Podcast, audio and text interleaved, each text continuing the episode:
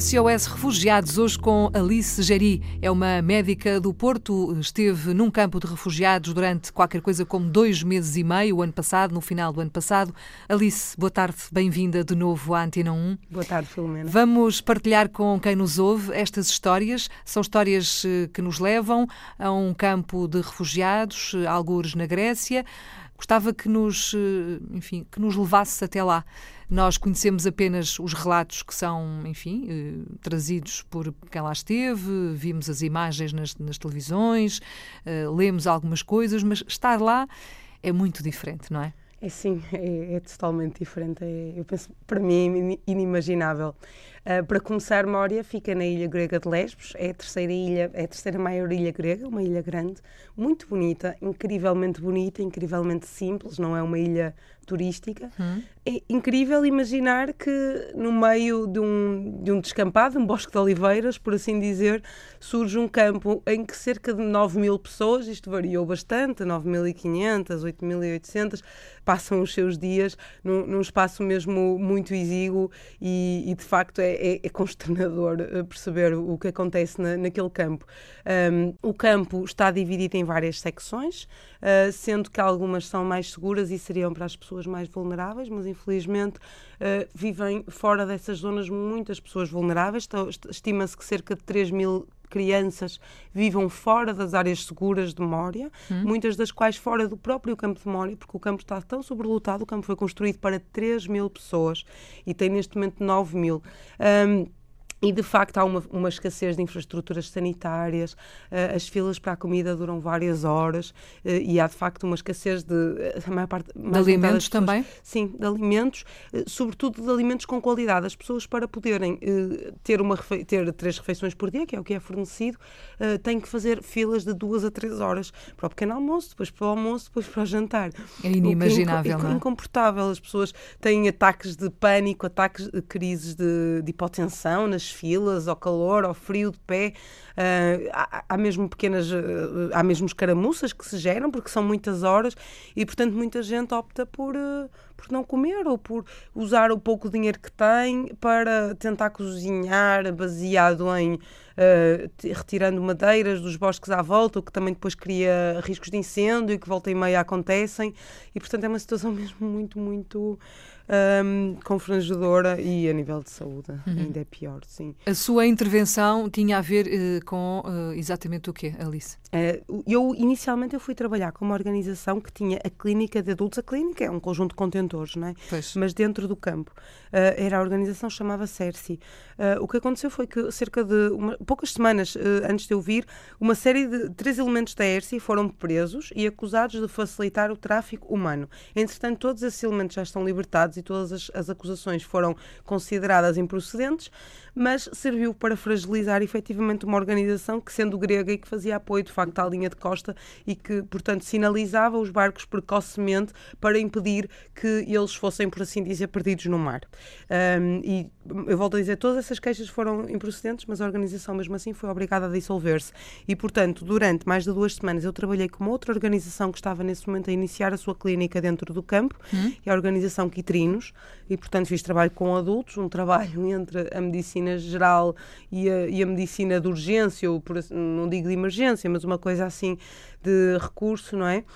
E depois, ao fim desse tempo, os Médicos Sem Fronteiras, que estavam de facto a precisar de staff, uh, convidaram-me a continuar com eles como voluntária e eu aceitei. E, portanto, uh, passei a trabalhar na clínica dos Médicos Sem Fronteiras, também um conjunto de tendas e contentores, que fica exatamente em frente ao campo de Mória e que atende apenas crianças e grávidas. Alice, uh, Alice vivia no campo de refugiados Não. ou trabalhava só e depois saía? Não, não. a maior parte dos, das organizações humanitárias, os voluntários e os os, e os, e os, e os uh, efetivos vivem na cidade ou noutras zonas da ilha. O campo de refugiados é mesmo só para os refugiados. Ele fica a cerca de 5 quilómetros da cidade, que tem uhum. cerca de 30 mil pessoas. Pronto. Uh, por isso há, há um transporte que, que, leva regularmente. E os refugiados podem sair do campo. Neste, neste momento não foi sempre assim, mas até porque é impossível permanecer toda a gente lá dentro, eles podem sair e, tendo possibilidade, podem, digamos, passear ou pelo menos deslocar-se pela ilha. Ao entrar no campo de refugiados e ao olhar em redor e ver aquela dura realidade, O que é que a marcou mais, Alice? O que, é que, o que é que deixou lá aquela marca mais profunda que ou dificilmente vai desaparecer ou então vai durar muito tempo até desaparecer? Aquilo que, que mais me marcou, que mais me impressionou foi uma coisa. Naquele, Só uma? Foi, foi uma, foi assim uma coisa que me fez mesmo pensar na, na força humana, de facto, na, na capacidade.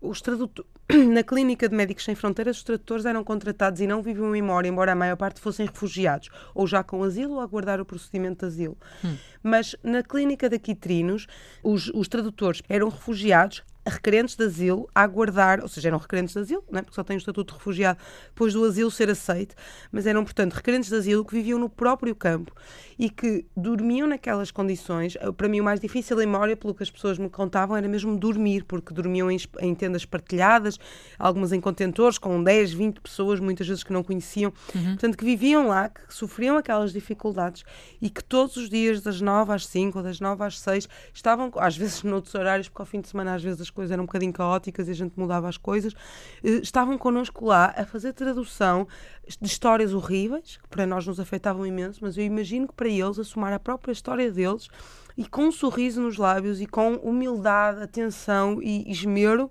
estavam todos os dias lá connosco a trabalhar uh, com uma força como eu nunca vi. Uh, isso impressionou-me pensar que eles estavam ali, estavam como todos os outros e mesmo assim conseguiam fazer este serviço. Uh, e, e, e, continuar vivos e, uhum. e, sãos, por assim dizer. E tentar dar uh, coragem, não é? Sim. Para seguir em frente. Sim, sim. Alice, das muitas histórias que lhe passaram pelas mãos, e em dois meses e tal foram certamente muitas, quer recuperar para aqui, para a nossa conversa, alguma que lhe tenha tocado mais, uh, seja por que motivo for? Eu lembro-me de uma história, não fui eu que vi esta doente, era um, um colega meu, era um, uma família que vinha com uh, duas filhas, um pai e uma avó, sendo que a avó tinha 99 anos, vinha em cadeira de rodas.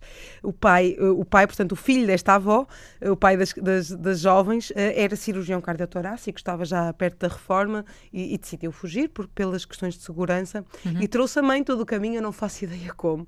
Recordo que era uma ilha e, portanto, só há uma maneira de chegar à ilha, que é mesmo por barco, não é? Eh, pelo menos para os refugiados que não podem chegar de avião, em barcos ilegais e, e super perigosos. E, portanto, aquele filho tem de ter trazido, e que andava sempre com a mãe para trás e para a frente na sua cadeira de rodas, tem que ter trazido aquela mãe num barco cheio de gente, carregado, por assim dizer, com ela por, pelas fronteiras, uh, uh, para chegar com ela ali à ilha com esperança de, de, encontrar um futuro de paz para ele, para a família e também para a sua mãe. Eu, eu achei isto tão bonito, não é? Imaginar uhum. que é não fardo. E mas... não é caso único, não é? Não, não, não, será, eh, não será, mas aquele caso era, era impressionante, de facto, pela fragilidade da senhora, não é? De estar em cadeira de rodas. Como é que olha para tudo isto, esta, esta Europa que não consegue dar resposta, esta Europa que ergue muros e que fecha fronteiras, fronteiras. e que ergue barreiras e que, enfim, e que em vez de ajudar só dificulta, como é que olha para tudo isto depois de lá ter estado? podstaw.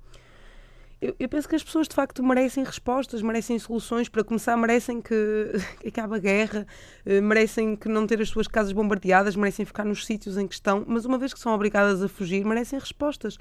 Não, não estar 12 meses à espera. Mora é um hotspot, as pessoas deviam lá estar muito pouco tempo até serem reencaminhadas para outros campos de refugiados, mas eu compreendo que o governo grego não tenha de facto recursos para, para conseguir gerir o, o caos, mas de facto tem que ser uma solução integrada da União Europeia, o um mecanismo de acolhimento aos refugiados de deveria funcionar, ou seja, estes refugiados não deveriam ficar à espera apenas do asilo grego, mas deveriam ser de uma forma eficaz distribuídos por outros países, mas a maior parte dos países não estão a fazer esse caminho.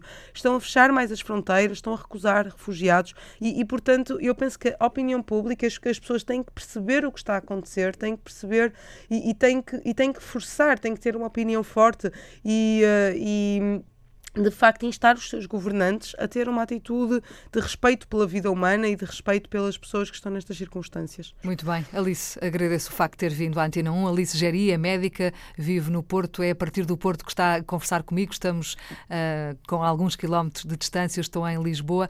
Muito obrigada por ter vindo. Continuação de bom trabalho. Acredito que, se calhar, brevemente vamos voltar a falar. Bom trabalho. Muito obrigada, muito obrigada. Uma boa tarde.